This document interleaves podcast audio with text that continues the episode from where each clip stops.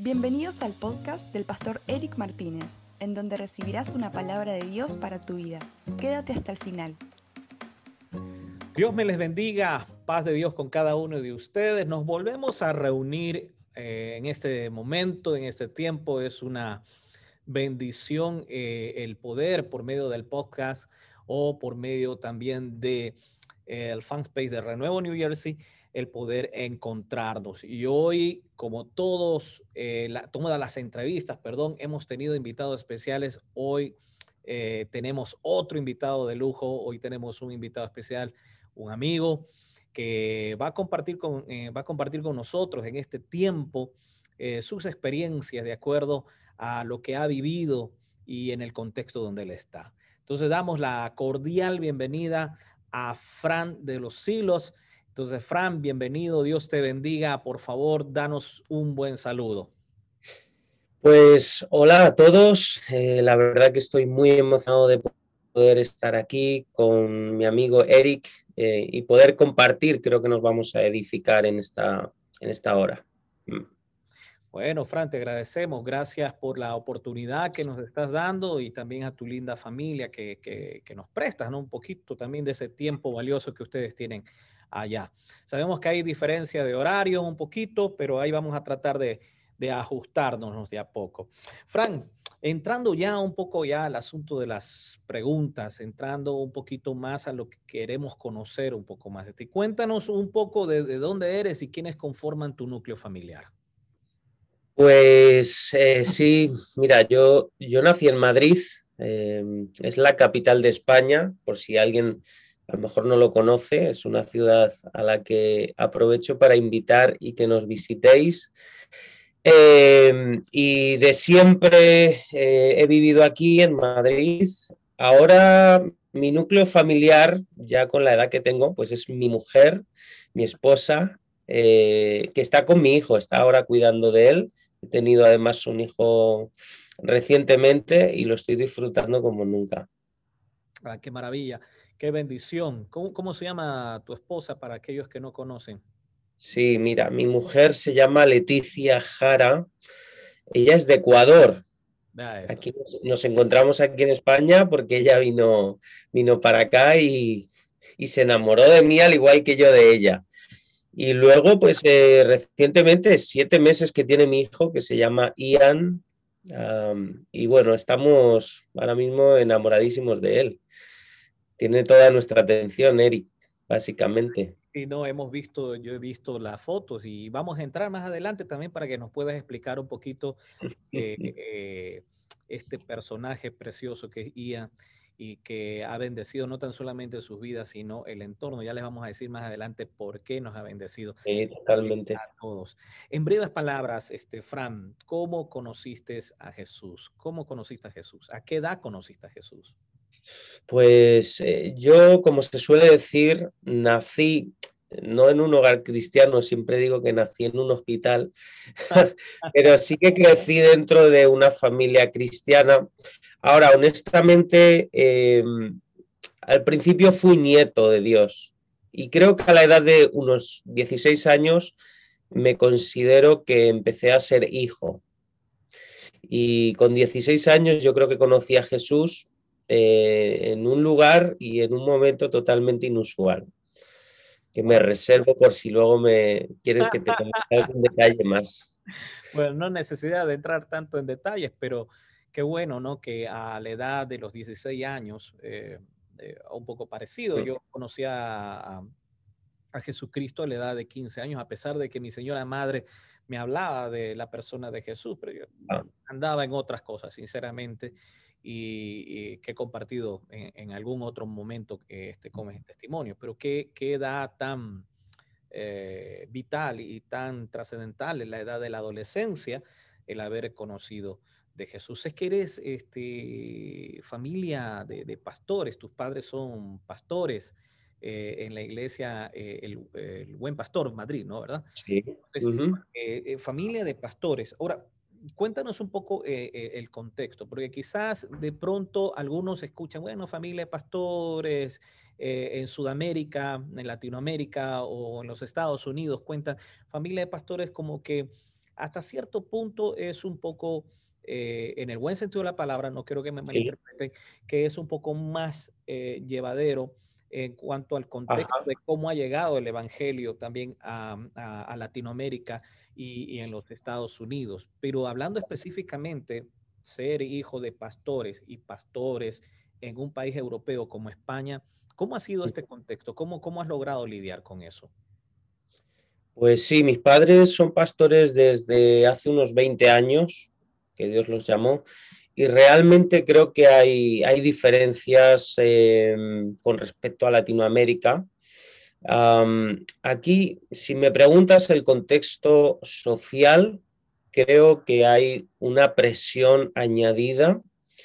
Eh, y si me preguntas dentro de la iglesia, creo, creo que, hay un, que hay un estándar no declarado para los hijos de pastores em, que a veces nos obliga a hacer más que los demás, pero en realidad eh, no por parte de Dios, sino o bien por, por ese estándar que a veces eh, nos ponen o a veces porque nos lo autoimponemos nosotros y creemos que, debemos de dar eh, una talla superior a la que normalmente dan. Sí, creo que sí. Bueno, y entonces en, eso, en ese contexto crezco, tanto de iglesia como, como también a nivel social. Bueno, no, eh, no sé cómo se han eh, visto.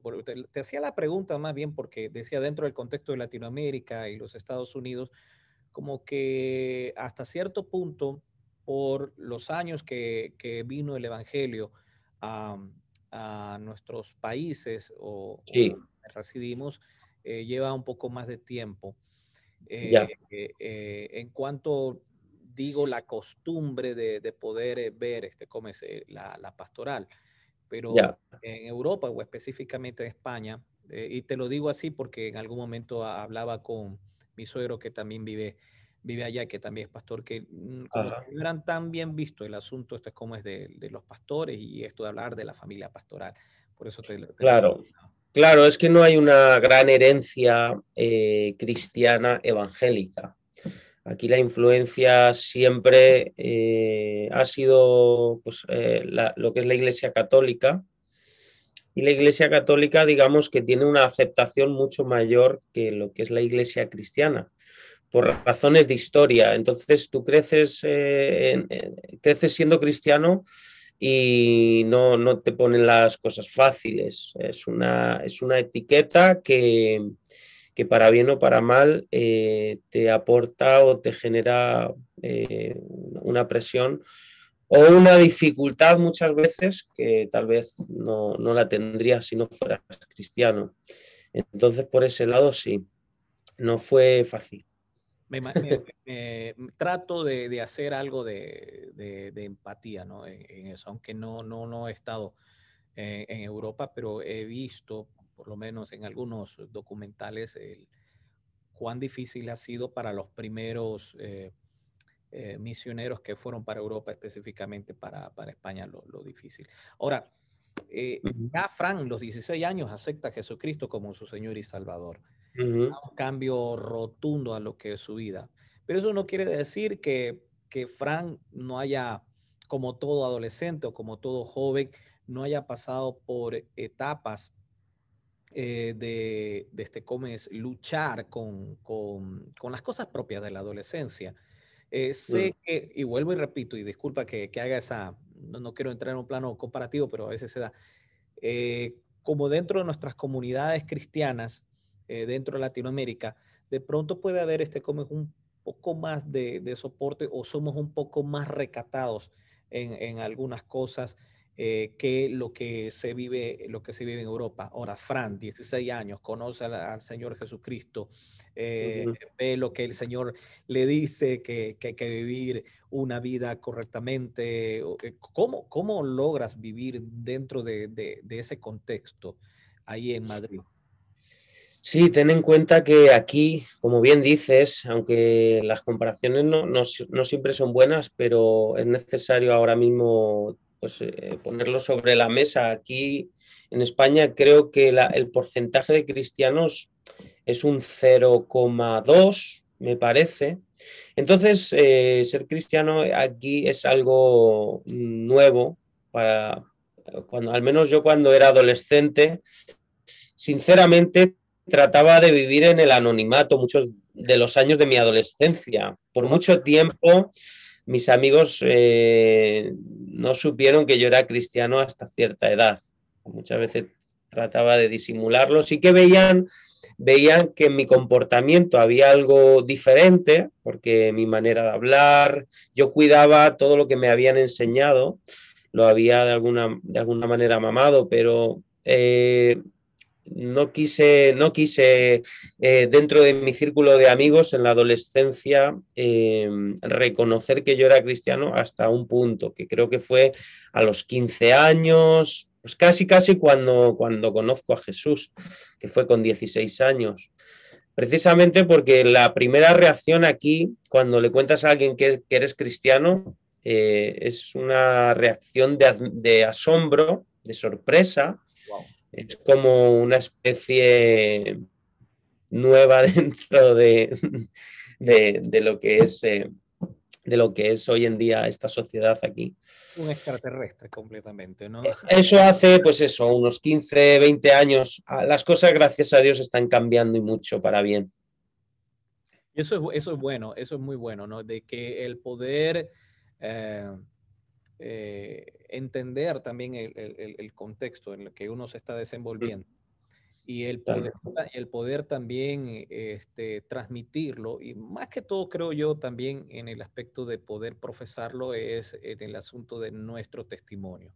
Mm. Que la gente pueda ver, que pueda ver qué, son los cambios y pregunten, pregunten de, por qué yo estoy actuando de esa forma, por qué estoy Eso, eso también, Eric. A mí me gusta, me gustaba más siempre em, que ellos pudieran ver algo diferente antes de yo poder decir quién soy y presentarme como cristiano. Em, eso ha sido algo, algo que ha ido impregnado en mí de toda la vida. Me ha gustado ser callado y con mis hechos poder demostrar que realmente soy seguidor de Cristo. Eso es bueno, eso es interesante y, aplicable. Deberíamos, eh, ahora en este tiempo, en cuanto a los contextos que se están dando en diferentes formas de ser testimonio, ¿no? Quizás eh, en mi tiempo con, no había internet mucho, no había esto de Facebook, no había nada de estas cosas y teníamos que mostrarnos en el día a día. Ahora creemos que también dentro de nuestro testimonio que tenemos que eh, poder eh, dar evidencia que somos cristianos también por medio también de las redes. Es algo diferente, pero que tenemos que demostrar con nuestras acciones. Ahora, ya conociste a Jesús, 16 años, comienzas a vivir tu vida, tu caminar cristiano.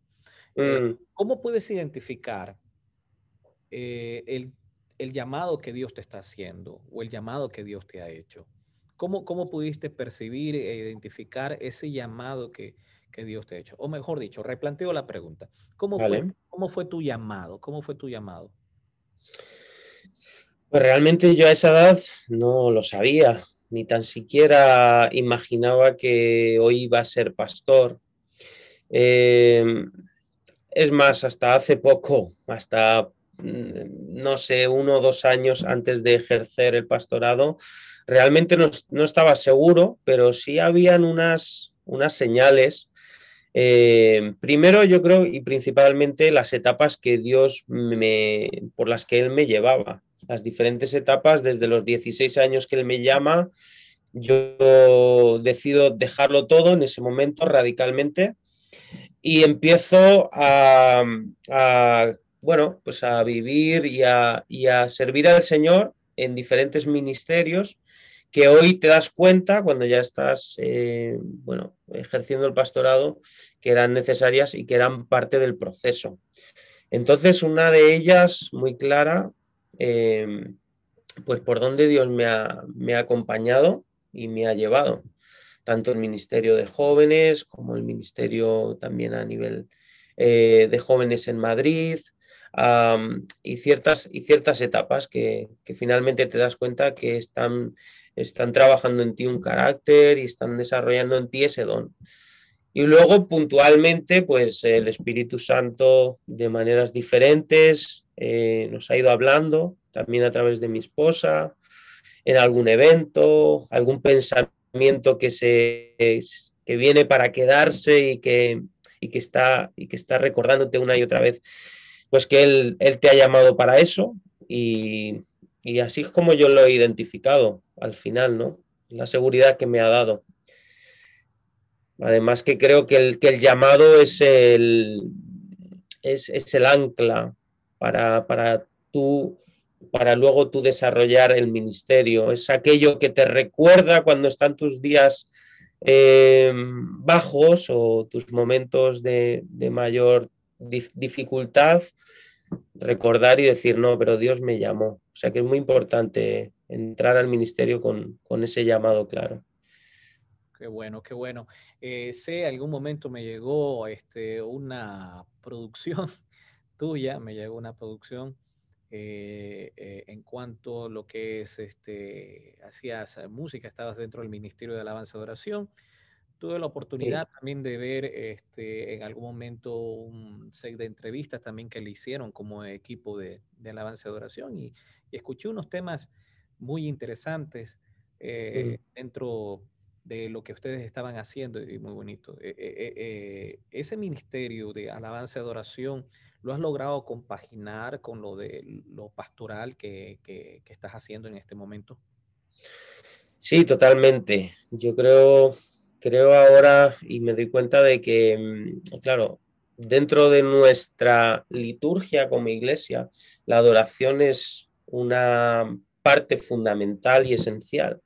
Y como pastores yo creo que de alguna manera, bueno, no, no de alguna manera, creo que casi directamente tenemos mm, la responsabilidad de influir, aunque no estemos directamente en el Ministerio de Alabanza, eh, pero sí de, estar cerca para poder transmitir al equipo de alabanza aquello Em, y la dirección que, Dios quiere para la iglesia, ¿no? En, lo que es la adoración. Entonces, todo mi aprendizaje, que han sido muchos años, creo que como 15 años, Eric, 15 años, eh, siendo parte de un ministerio de alabanza, pues hoy es algo que quiero, que quiero trasladar a la iglesia y, quiero que también se, se experimente en la iglesia. Ah, pero qué bueno, qué bueno. Eh, para los que recién están llegando, se están juntando a esta entrevista, estamos hablando con el pastor Fran de los Silos. Él es pastor de la iglesia El Buen Pastor Madrid. Entonces, eh, si usted se está juntando, puede dejar en la caja de comentarios, puede dejar sus preguntas, sus comentarios, sus saludos también. Y para aquellos que nos están escuchando en el podcast, también pueden escribirnos al correo de renuevo New Jersey gmail.com. Vamos a pasar a la segunda parte de nuestras preguntas, Pastor. Y queremos hablar un poquito más de, eh, de lo que ya veníamos dando la introducción del ministro Alabanza, del, del, pastor, de, esa conexión que estás haciendo dentro de lo que es eh, la iglesia. Sé que están, eh, sé que están dentro de una transición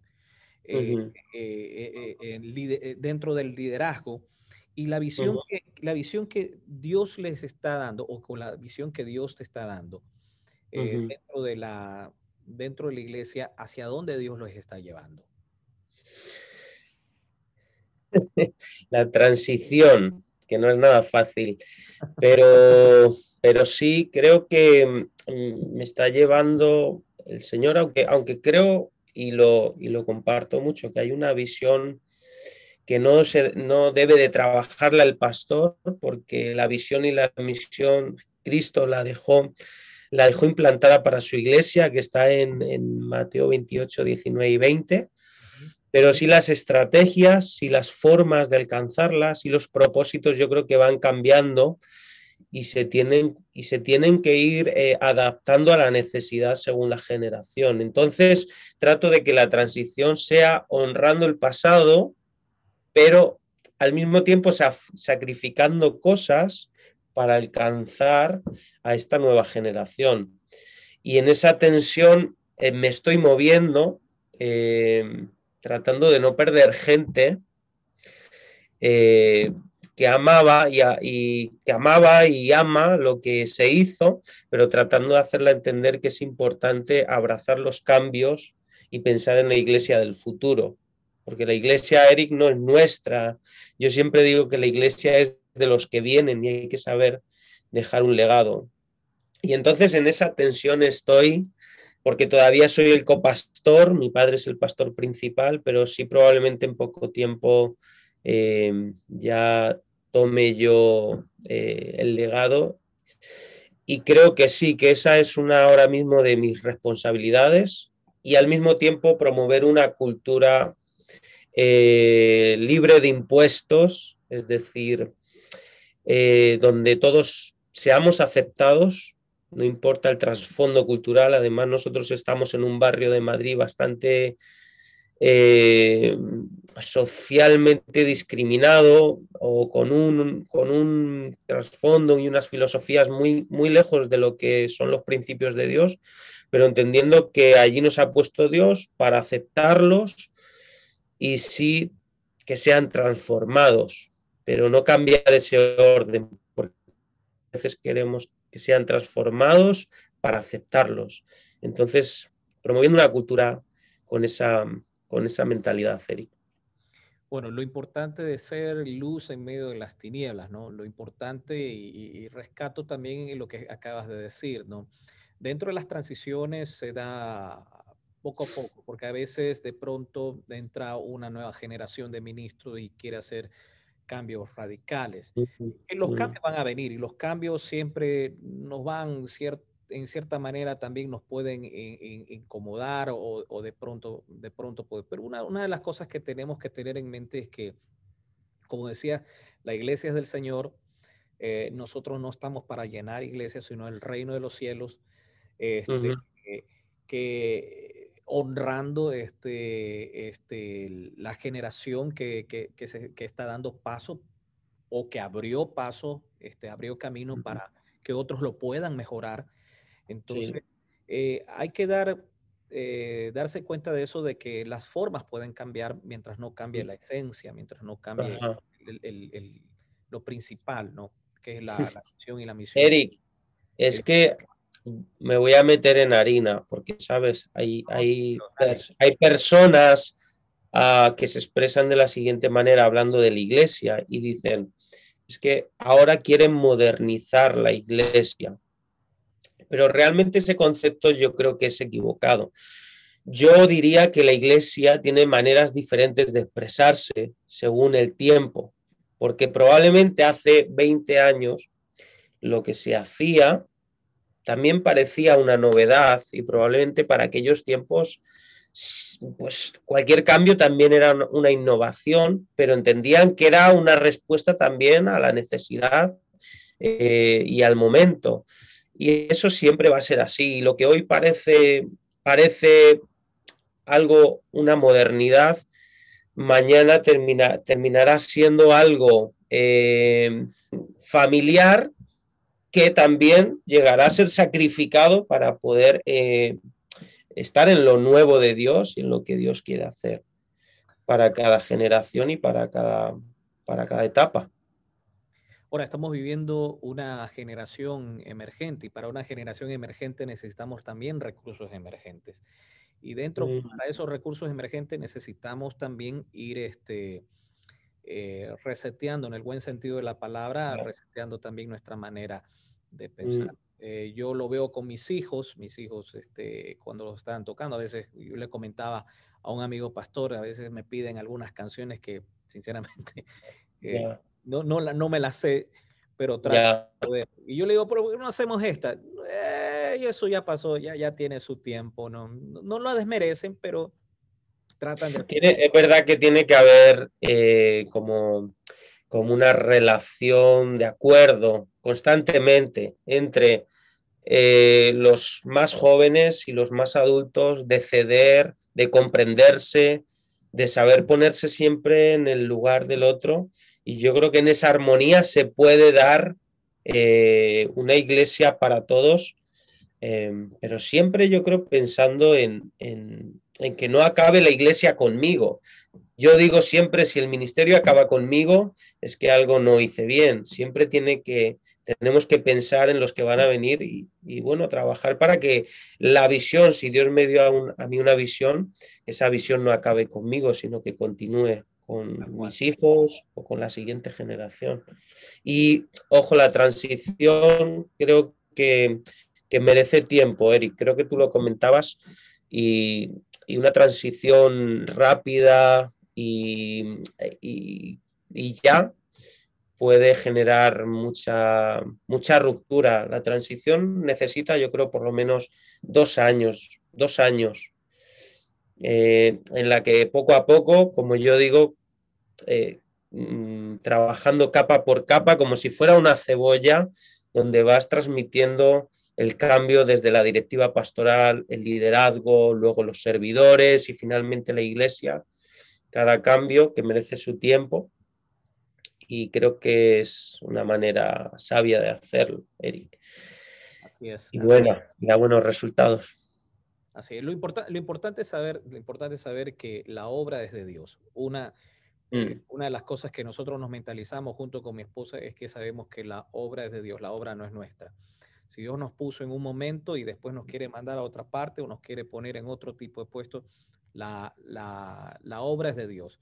Mm. Porque si entramos en un tipo de conflicto donde no dejemos avanzar la, la obra de Dios, estarían en descubierto verdaderamente cuáles son nuestras motivaciones. Y la motivación que debe estar siempre en nuestro corazón es exaltar el nombre de Dios y que más almas lleguen a los pies de Cristo. Interesante. Una cosa sí te quiero preguntar que me llama bastante la atención, eh, que he estado viendo es una nueva, una nueva generación de, pastores, de ministros eh, en Europa y específicamente eh, en España, ¿no? Hemos visto pastores como, como Arroyo, este, hemos visto este, algunos músicos también que, han salido y que, que, están pegando muy fuerte, en el buen sentido de la palabra, están siendo de mucha influencia y gratamente, gratamente, dentro de, esos ministros, de esa nueva generación de, pastores, veo que en algún momento saliste eh, eh, en, una lista dentro de esos dentro de esos pastores influyentes. ¿Cómo, cómo, cómo están viviendo ustedes este tiempo y, cómo están armonizando ustedes para poder impactar su generación? Buena pregunta, Eric. Mm, pienso que, venimos de los hombros de alguien más. Pienso que nosotros no nos estamos levantando desde el suelo. Creo que la generación anterior a la nuestra han sacrificado mucho, como hablamos del contexto y la cultura aquí en España y en, Europa, han renunciado mucho a, su propia vida por eh, darla para la causa de Cristo. Y entonces nosotros llegamos, yo creo, con una plataforma, honestamente. Eh, y entonces estamos cosechando mucho de lo que se sembró ayer. Y gracias a eso, ah, y también entendiendo, creo que es un, si es verdad que somos una generación, yo creo que sabe, está entendiendo el tiempo de Dios y estamos siendo capaces como de descifrar lo que Dios quiere hacer ahora, y entonces se, junta, se junta el sacrificio de, nuestros padres y tal vez el discernimiento y la gracia y el entendimiento que Dios nos está dando eh, ahora a nosotros. Entonces eso se ha convertido en algo, en algo que, sí que está revolucionando mucho nuestro país y, desconozco a lo mejor a nivel de Europa eh, cuál es esa cómo es esa influencia, pero supongo que también.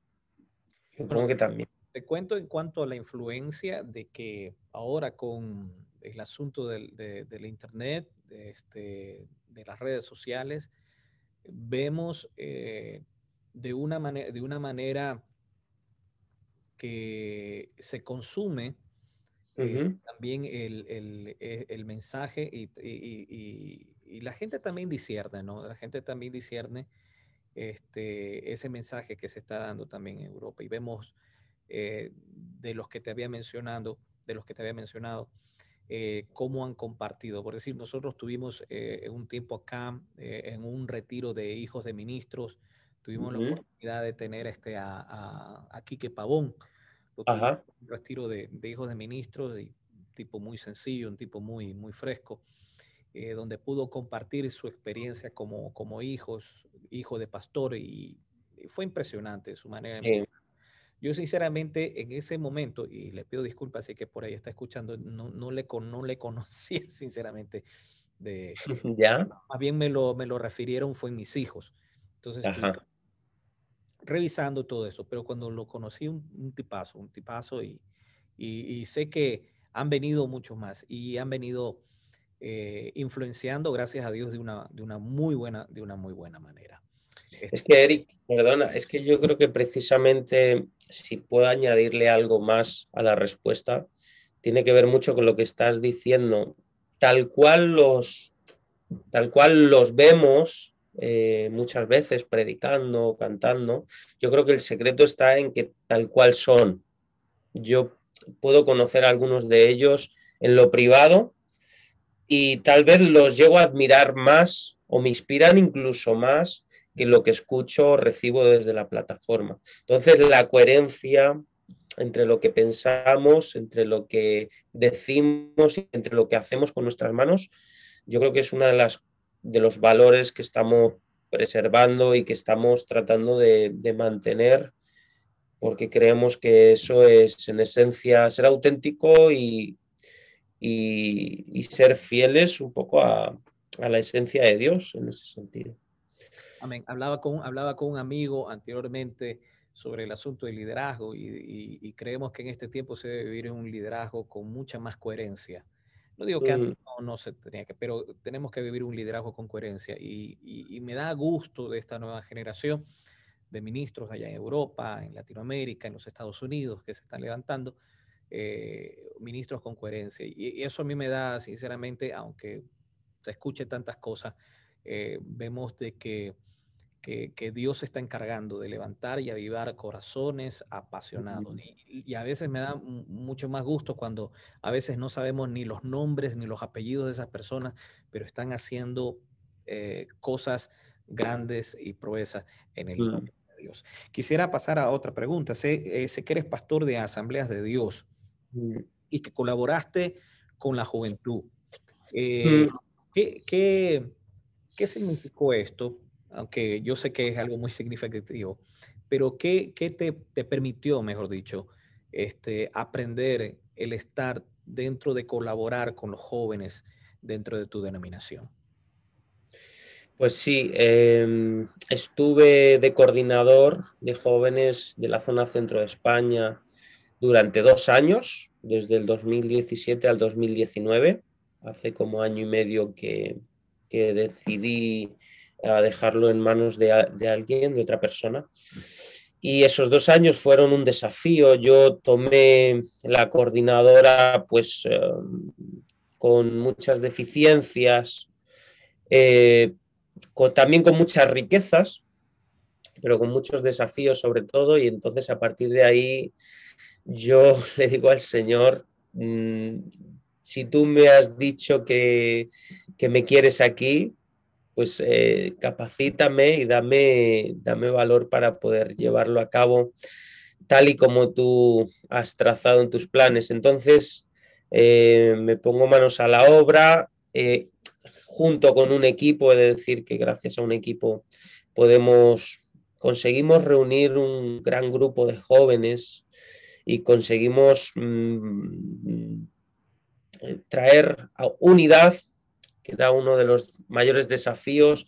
Por alguna razón, Eric, aquí hace tiempo había, no sé si competencia, o a veces entrábamos en, absurdas comparaciones entre iglesias y, eso nos privaba de unirnos. Entonces, uno de los fuertes que quisimos eh, eh, promover fue la unidad y a partir de ahí, pues la verdad es que fueron dos años increíbles que me enriquecieron a mí en lo personal, eh, tratando de responder también a la segunda parte de tu pregunta.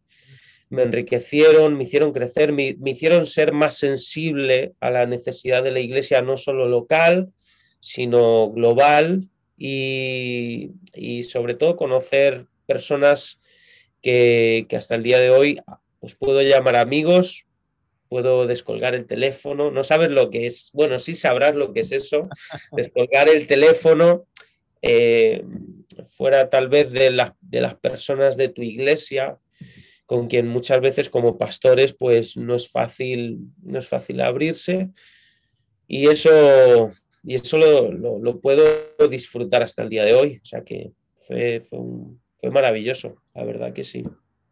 Bueno, qué, qué, qué, qué chévere, ¿no? Que, que, hayan podido hacer e, ese trabajo. Bueno, y en cuestión de, competencia, eso no tan solamente se da, ya se da, toda, se da en todas partes. Y una de las cosas que debemos siempre este, eh, dirigirnos o, tratar de motivar en el corazón de, de, aquellos jóvenes o esa nueva generación es su identidad en Cristo. Si tiene una identidad en Cristo, viene la unidad, viene todo. todo por eso. Total. Qué, qué chévere. Eso es, eso es un desafío hoy en día, Eric porque hoy nos medimos por, los resultados, nos medimos según los likes, nos medimos según la, fama, nos medimos según eh, los seguidores, que no tienen nada que ver con nuestra identidad. Probablemente el más anónimo hoy dentro de la iglesia es el más famoso en el cielo, ¿no? Entonces, claro que sí.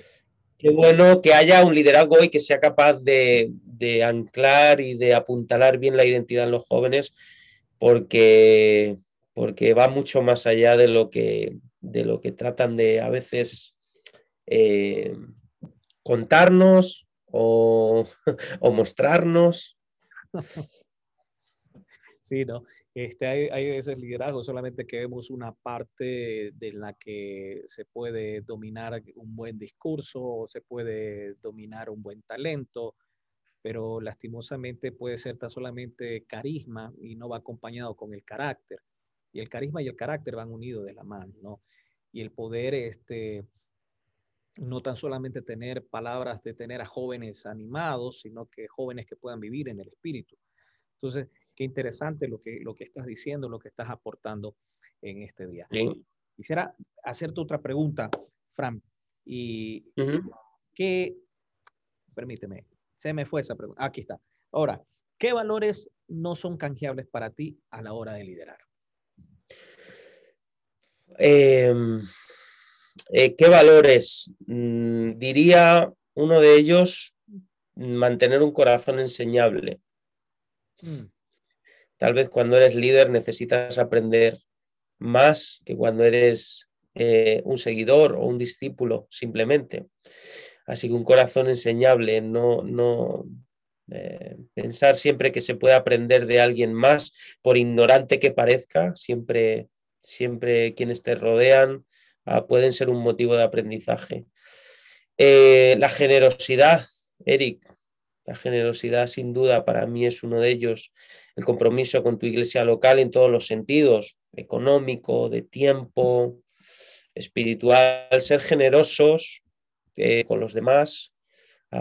creo, creo, recordar que Jesús en un momento dado, creo que en Mateo capítulo 12, me parece, si no me equivoco, quedó, quedó, se quedó observando en el momento en el que en, el que aquel entonces pues eh, ofrendaban y diezmaban en una de esas reuniones en, una sinagoga y vio a una viuda que, y la observó, dice la Biblia que, que, la vio, o sea, que la generosidad es observada por Jesús y tenida en cuenta porque además luego la puso, por ejemplo, y por referencia incluso delante del resto, ¿no? Aunque el resto aparentemente había dado más, pero la generosidad del corazón me parece fundamental en el liderazgo y pues algún otro, creo que, antes de ser líder fuera de casa, es importante saber liderar dentro de casa y ser un buen líder. Ya seas hombre o seas mujer, pero sí el rol que te toca desempeñar dentro de casa, que pueda ser mejor ejemplo incluso que, que fuera, fuera de casa. Qué bueno. ¿Tienes algo más que aportarnos en esa pregunta? Bueno, hay algunas cosas más, pero, me quedo con esas tres principalmente, Eric. Me quedo con esas tres. Y, ya nos dejas ahí ahí este, comes en, en, la mesa, Dios mediante, para ver si hablamos algo sobre liderazgo que sería muy interesante que nos puedas ir aportando. Eh, Fran de los siglos, ¿quién es la persona que más ha aportado dentro? Que tú dices, bueno, esta persona es la que ha aportado dentro de mi este, eh, caminar como, como ministro dentro de mi formación. Sabemos que nuestros padres han sido personas que, que, han sido de mucha influencia para nuestra vida, en nuestro caminar, en nuestra enseñanza.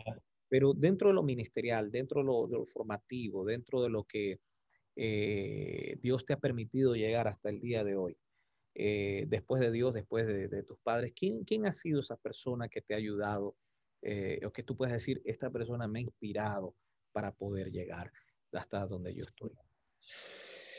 Pues no siempre ha sido la misma persona, Eric. En mi caso, Dios mm, ha puesto diferentes personas en diferentes momentos mm, para traer respuestas a, mi necesidad o a, mi etapa de crecimiento.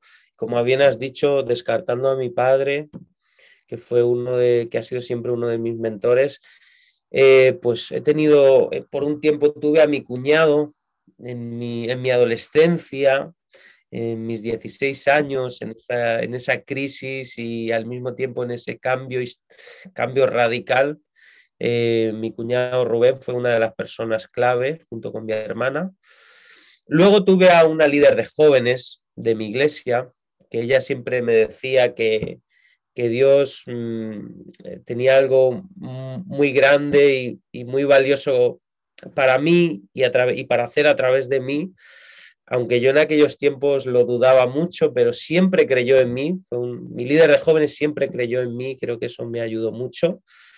Y luego, pues he tenido amigos, he tenido la, suerte o, o, sí, he tenido la suerte de poder conocer amigos que, me saben decir no lo que necesito escuchar, sino lo que, no lo que me gusta escuchar, sino lo que necesito escuchar. Entonces he tenido quien es ahora el coordinador nacional de jóvenes, que es Ezequiel Santos, aquí en España. Es un gran amigo para mí. Em, y bueno, ahora, bueno, tengo dos amigos de toda la vida, que son de Colombia, por cierto, que siempre han estado ahí en momentos más difíciles. Y en este último tiempo, pues hablábamos justamente de él y Tiel y Damaris son, son, son amigos y, sé que puedo contar con ellos en cualquier momento. O sea que dependiendo de, dependiendo de la etapa, gracias a Dios he estado bien rodeado. Ay, qué bueno. Colombia, Colombia, lindo Colombia. Tenemos algunas personas que nos escuchan de Colombia y dentro de nuestra congregación tenemos pues tenemos algunos colombianos muy lindos, muy preciosos, familias muy hermosas que, que también nos están escuchando. Ya que nombraste Colombia. Eh, Increíbles personas los de Colombia. Has de ver este, hecho el corazón de Colombia. Totalmente. Un cafecito colombiano también, ¿no? Te digo que el ecuatoriano también es bueno. ¿Qué, qué, voy a decir? Estás casado con una ecuatoriana, o sea, no puedo decir otra cosa, Eric. Oh, sí, sí. Solo palabras buenas. Si no, si no su esposita. Me, está, me, está, escuchando probablemente y me, me, estaría esperando ahora cuando termine a exhortarme. Ay, qué bueno. Fran, eh, ¿qué has aprendido de posibles situaciones de fracaso? A veces nos encontramos con situaciones que de pronto entramos eh, queriendo o no queriendo. Ya. Eh, ¿qué, hemos aprendido de eso? ¿Qué hemos aprendido de eso? Em, pues he aprendido a amarlo. He aprendido a amar el fracaso. No sé si puede sonar un poquito contradictorio, pero, pero creo que ha sido la escalera que me ha ayudado a alcanzar, si, puedo decir que he alcanzado algo, pues eh, alcanzar lo que hoy tengo y de lo que hoy disfruto. El fracaso es fundamental. No se puede llegar al éxito. Eh, la vida no, no se trata de fracaso o éxito. El, o sea, es la mezcla de ambas cosas. al éxito, para el éxito es necesario pasar por fracasos. Eh, y entonces abrazarlos y aprender de ellos, saber qué es lo que Dios te quiere enseñar, es fundamental, no desecharlos, eh, porque entonces pierdes la oportunidad de poder crecer, sino, sino saber ver a Dios en esos momentos también, si es que Él lo ha permitido, y salir más fuerte de ese fracaso. Amén.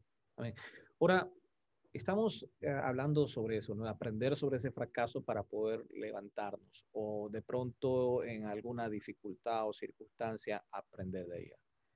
Ahora estamos mm. en un tiempo de, que ha sido terrible, un tiempo de pandemia, un tiempo que hemos visto muchas cosas, muchas cosas. Mm familiares, amigos que de pronto les ha tocado partir a la presencia del Señor. Mm. Y como pastores nos toca, eh, creo que una dura labor, el poder pastorear, el poder liderar en este tiempo de pandemia. ¿Cómo, cómo, cómo podemos hacer? ¿Cómo, ¿Cómo Fran ha logrado o ha encontrado el poder liderar en este tiempo de pandemia? Pastorear, perdón, pastorear en tiempo pandemia. Sí, mm, creo que en estos tiempos de tanto cambio, eh, por nuestra parte se necesita mucha agilidad en las decisiones, se necesita ser ágil, se necesita ser adaptable. Eh, ya no te hablo de un mes para otro, te estoy hablando casi de un día para otro o de, o de una semana para otra. Nosotros nos hemos visto cambiando toda la liturgia eh, semana tras semana durante todo el 2020 y parte del 2021. Entonces se necesita, como pastores y líderes principales, ser ágiles en entender los cambios y adaptarnos rápido. Y luego también necesitamos estar rodeados de un equipo eh, que confía en ti. Y aquí a lo mejor esta pregunta en parte habría que trasladársela a ellos porque sin duda ellos son parte fundamental. Entonces, rodearse de un equipo mm, sobre la base de la confianza, de la comunicación y, de, de, tener claro hacia dónde vamos, ¿no? Eh, han sido las dos claves que al menos a mí en lo particular me han, me han funcionado. Y creo que, que a lo mejor antes no era tan necesario, especialmente la agilidad y la habilidad para cambiar rápidamente, pero ahora si no lo haces, eh, te, quedas atrás, es que, es que no te quedan de, otra, de otras opciones. Claro, el poder percibir que hacia dónde Dios nos está moviendo, el poder percibir también las, eh, la, la, necesidad de, de, la, de, la, iglesia, ¿no? Momento. Claro, los, momentos que se están, los momentos que se están viviendo y qué es lo que Dios desea también hablar también en ese, en ese momento, tener una palabra específica para eso. Mm. Bueno, para los que se están uniendo, estamos hablando con el pastor Fran de los Silos. Él es pastor del Buen Pastor Madrid, allá en España. Estamos teniendo una bonita conversación donde nos está conectando, nos, estamos eh, nos está compartiendo lo que Dios está haciendo en su vida. Y pasamos a este tercer bloque donde vamos a hablar sobre la parte de relaciones interpersonales. Y, quisiera entrar de lleno con esto. Digo de lleno porque eh, hace, poco, hace poco vi un eh, video que lo colgaron en la página de, de, tu iglesia y, me, conmovió bastante, lo compartimos, eh, eh, yo lo compartí en mi página, lo compartí en mi Instagram eh, personal. Ajá. Mi esposa lo compartió y ya vamos a decir por, por qué mi esposa también compartió eso, ¿no? Este, mi, mi, hijo mayor también lo compartió y hay gente que ha salido muy, muy conmovida con el, testimonio que, Dios le ha dado. Cuéntanos un poco de ese milagro llamado Ian. Primeramente decirte que me alegra muchísimo que, haya podido servir y ser útil. Eh, y sí, tiene que ver con mi hijo, es, es, nuestro milagro, nosotros así le llamamos. nosotros después de casarnos estuvimos como cinco años, mm, bueno, pues disfrutando el uno del otro, del momento, de, lo que es eh, los primeros años de casados. Y no pensábamos en tener hijos en ese momento, pero ya pasan cinco, cinco o seis años. Entonces como yo creo que la gran mayoría de los matrimonios en algún momento desean tener hijos y nosotros en ese momento, ya ha pasado cinco o seis años, queremos buscar nuestro primer hijo, pero resulta que después de, un año y medio, dos años, sin, sin, poner impedimentos de ningún tipo, eh, nos damos cuenta de que, no, de que mi mujer no se queda embarazada, de que no, no viene el hijo de, y de que puede, puede haber algo que lo, lo esté impidiendo, lo esté dificultando. Decidimos ir al hospital, allí diagnostican a mi mujer como con un problema de, infertilidad, por, por, por, un problema de enquistamiento de sus, de sus óvulos, sus ovarios, y entonces mm, no hay, no hay otra forma y la única es a través de un tratamiento de fecundación in vitro. Sería la, única alternativa según los médicos, la única posibilidad si es que aún así se pudiera, ¿no? Hacerlo manualmente. Que, bueno, pues desde ahí empezamos a hablar eh, y finalmente, entendiendo que también los médicos eh, son parte del, recurso de Dios para, para, nosotros, pues nos ponemos en manos de los médicos, pero Mm, tampoco funciona, Eric. Mm, lo intentamos y, daba, y daba de resultado, los resultados eran fallidos, no se quedaba embarazada. Y entonces, en, ese proceso un poco de desesperación, recuerdo que hablábamos con, una doctora y la preguntábamos por qué, qué, qué es lo que sucedía, qué es lo que, qué es lo que podía pasar, no entendíamos nada. ¿eh? Y, más porque Leti, que es mi mujer, eh, pues mm, a nivel de salud, a nivel de, lo que es eh, todo, todo este proceso, como lo vive ella internamente, parece que también incluso su cuerpo se desestabiliza, en fin, una serie de problemas. Pero recordamos las palabras de la doctora que nos, nos volvieron a recordar que había una promesa y es eh, todavía existen los milagros, o sea, no os desesperéis. Fíjate que tuvo que venir alguien a infundirnos un poco de fe en ese momento que se estaba perdiendo. Y efectivamente, eh, sin, darnos cuenta, eh, a mi mujer no, le baja la, la, regla, o no sé si allí se conoce así como la regla, la menstruación. Pensábamos que era un problema, pero resulta que es que se había quedado embarazada de forma natural al final, totalmente de forma natural. Lo, lo inimaginable, ¿no? Lo que, lo que ya parecía un imposible, al final Dios lo hizo. Y, estamos muy agradecidos. Fue, fue, una respuesta totalmente. Dios dijo que Dios nos, dio esa promesa y, y Él cumplió y, hemos podido tener ese hijo y sé que hay muchas parejas que probablemente están en una situación parecida, Eric. Y quiero animarles, quiero animarles a creer, quiero animarles a tener fe y a, y a que si Dios les ha dado una palabra y una promesa, que, no desesperen, que tarde o temprano va a llegar.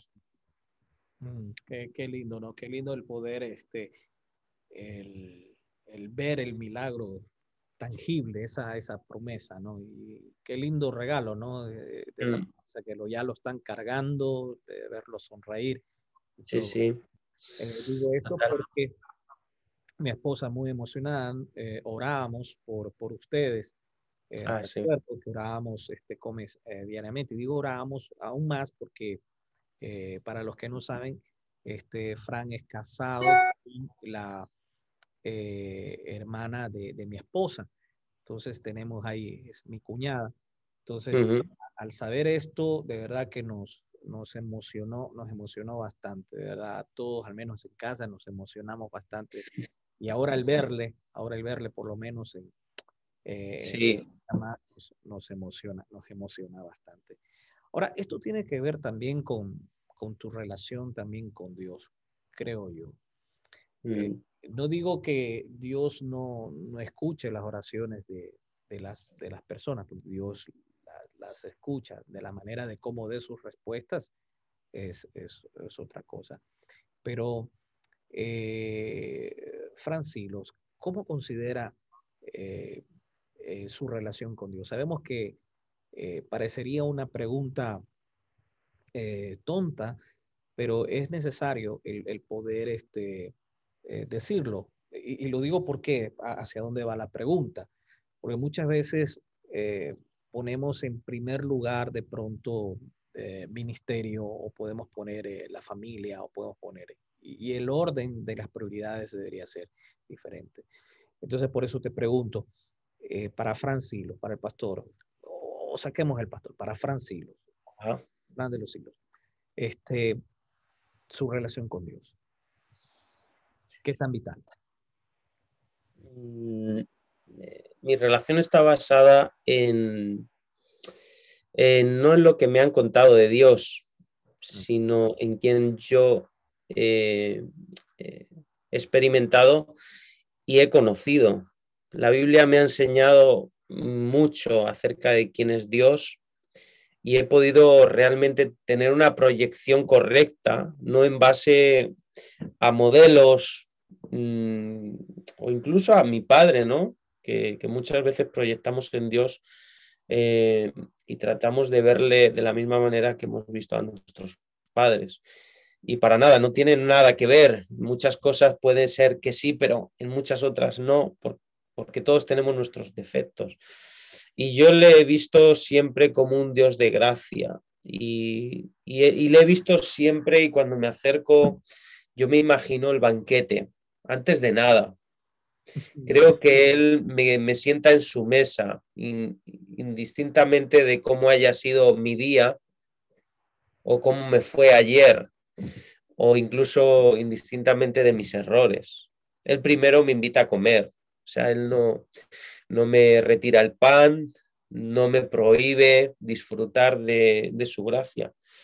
Y yo, y yo quiero seguir con esta relación, Eric, em, a pesar de mis errores, quiero seguir creyendo que Dios me, me sienta en su mesa, me prepara la comida, como dice el Salmo 23, Primero, el pan nuestro de cada día, aquí lo tienes, que se nos falta. Y luego vamos a hablar de las ofensas o vamos a hablar de los errores. Pero no es al revés, no es una coincidencia que así en ese orden se dé en nuestra oración modelo. Entonces, eh, disfruto de ese pan y de esa comida. Y, y luego sí, pues vamos a ponernos a cuentas, y hay que ponerse a cuentas, pero pero primero me acepta, me acepta como soy y luego me enseña. Y entonces... Porque eh, muchas veces como pastores, ah, mm. creo que mucho más fácil es predicar de gracia que el poderla asimilar cuando hemos eh, pecado o creemos de pronto de que no podemos acercar. Nos cuesta un poquito así. Mm. Y, es por eso que es una pregunta que nosotros ponemos dentro de cajón, que, que la relación con Dios es tan importante y tan vital que mm. los ministerios o las cosas que nosotros podamos estar desarrollando solamente se centra en la persona de mm. Jesús. De Jesús. Fran, ¿qué piensas de los círculos íntimos? Los círculos íntimos de las personas que componen y que tienen influencia también de una u otra manera eh, en nuestra vida. ¿Qué piensas sobre esos círculos íntimos? ¿Cómo debemos escogerlo? ¿O qué características deben tener para poder conformar ese círculo íntimo en nosotros, que compartan con nosotros? Pues eso es muy importante, Eric, eh, porque creo que afectan profundamente nuestro, nuestro, nuestro destino, ¿eh? las relaciones y, a quién permitimos que entren dentro de ese círculo, íntimo. Ahora, no, no podemos confundir, eh, gusta mucho decir, ¿no? Eh, que no debemos confundir el no ser de este mundo con el alejarnos de este mundo. Eh, entonces sí, relacionarnos con todos, sí eh, ser cordiales con todos, sean cristianos, no cristianos, sean eh, del pensamiento, de la línea de pensamiento, de, el trasfondo que sea, ¿por qué no? tener una relación cordial. Pero ya si hablas de un círculo íntimo, yo lo asocio a la amistad, a la amistad verdadera, a los amigos, y creo que allí pocos, creo que no, no se dan muchos los amigos que, mm, y yo principal, personalmente eh, quiero encontrar en ellos tres cosas. Primero, yo, yo quiero tener amigos que sepan decirme eh, lo, que, lo que necesito escuchar. Fue algo que también mencioné anteriormente, que me inspire a crecer y que, y que, que de alguna manera pues mm, pueda ser yo mismo con ellos, que es algo que muchas veces escasea, ¿no? Poder ser uno mismo, poder mm, abrirse sin miedo a ser juzgado. O sea, entonces, cuando tienes eso, tienes, estás rodeado de personas que probablemente te afecten para bien, para que puedas crecer. Eh, eso es lo que, lo que yo considero, ¿no? De un buen amigo, de un buen círculo de amistades. Y por supuesto, Eric, por supuesto. Es, muy bueno pedir, pero también hay que saber darlo. Porque si no, nunca vas a estar rodeado de buenas personas. Hay que saber también eh, ser para otros buenos amigos. Entonces, lo mismo que deseas para ti, serlo para los demás. Claro, el poder mostrarse como amigos, el poder eh, también eh, ser vulnerables y a la vez también el poder interactuar también con las otras personas, también el que poder escuchar, el poder atender y, también el poder callar para poder escuchar, ¿no? sí, muy importante. Antes, antes yo recuerdo que si me decían de amigos era una manera muy distinta. Pensaba que tenía muchos amigos, pero a medida que iba pasando el tiempo, ya no creo Con los años vamos teniendo menos, ¿no? Parece que... ya pareciera que fueran sin, pareciera que no, pero son hasta menos. Entonces, sí, sí, sobran dedos. Ha calado gente muy, muy maravillosa y algunas en su tiempo fueron también muy importantes también para ayudarnos dentro de nuestro crecimiento. Eh, eh, con esta ahí ya vamos ahí este, saliendo un poquito. Eh, cuéntanos un poco de, cómo, cómo eh, conociste a, tu esposa. por ahí escuché una manera graciosa, otra no, no, no, no la voy a contar sinceramente, pero me gustaría que la, la, la, cuentes tú. Esta pregunta ya es como para, para salir tú mismo de dudas, ¿no? Es algo más personal. más aclaratoria. Aclaratoria. pues yo la conocí en la iglesia. La conocí a los 15 años, 16 años, diría. Em, y eh, yo, yo, ya estaba allí eh, y mi padre estaba pastoreando. Y entonces vino, primero vino su padre, que venía de Ecuador, y luego finalmente vino ella con su hermano, y, bueno, aquí es donde está la, las versiones, aquí es donde la, versión se, multiplica y salen varias versiones. Unos dicen que yo me enamoré de ella, otros dicen que ella se enamoró de mí, se fijó en mí y tal. No sé si contar toda la verdad, Eric, porque no quiero que esto tenga graves consecuencias. Pues Pero yo, yo creo que ella se fijó en mí, ¿eh?